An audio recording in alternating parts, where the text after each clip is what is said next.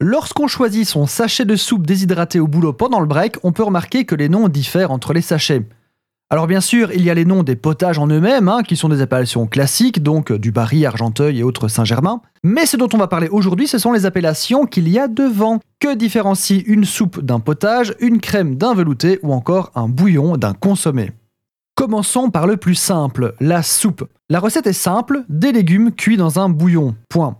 Dans l'usage, soupe et potage vont avoir une définition semblable, mais culinairement, on distingue la soupe du potage par le simple fait qu'on mixe le potage et non la soupe.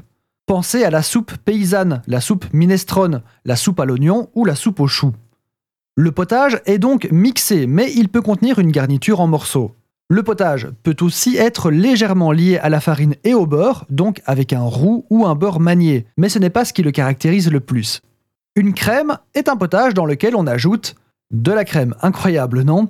Épaisse, fleurette ou aigre, c'est à votre convenance. On l'ajoute en général froide et au dernier moment, idéalement dans la soupière et on mélange peu pour laisser se dessiner des marbrures dans le liquide chaud. Un velouté, c'est le niveau au-dessus.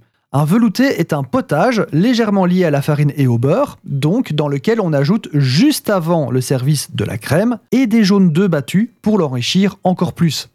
La texture sera alors encore plus veloutée qu'une crème, d'où son nom super original. Donc, je mixe ma soupe, j'ai un potage, j'ajoute de la crème, j'ai une crème, j'ajoute des jaunes d'œufs, j'ai un velouté. Ok, mais le consommé dans tout ça? Le consommé à la base, c'est un bouillon.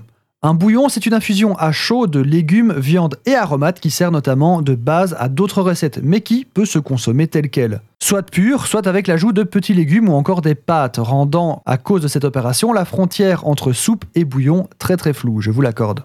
Le consommé est un bouillon ultra riche que l'on va clarifier au maximum via des étapes de filtrage et aussi via l'addition de blancs d'œufs qui vont coaguler toutes les impuretés et que l'on filtrera par la suite.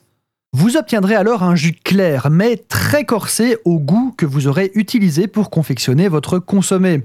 Typiquement bœuf, poulet ou veau et j'en passe. C'est très souvent à base de viande.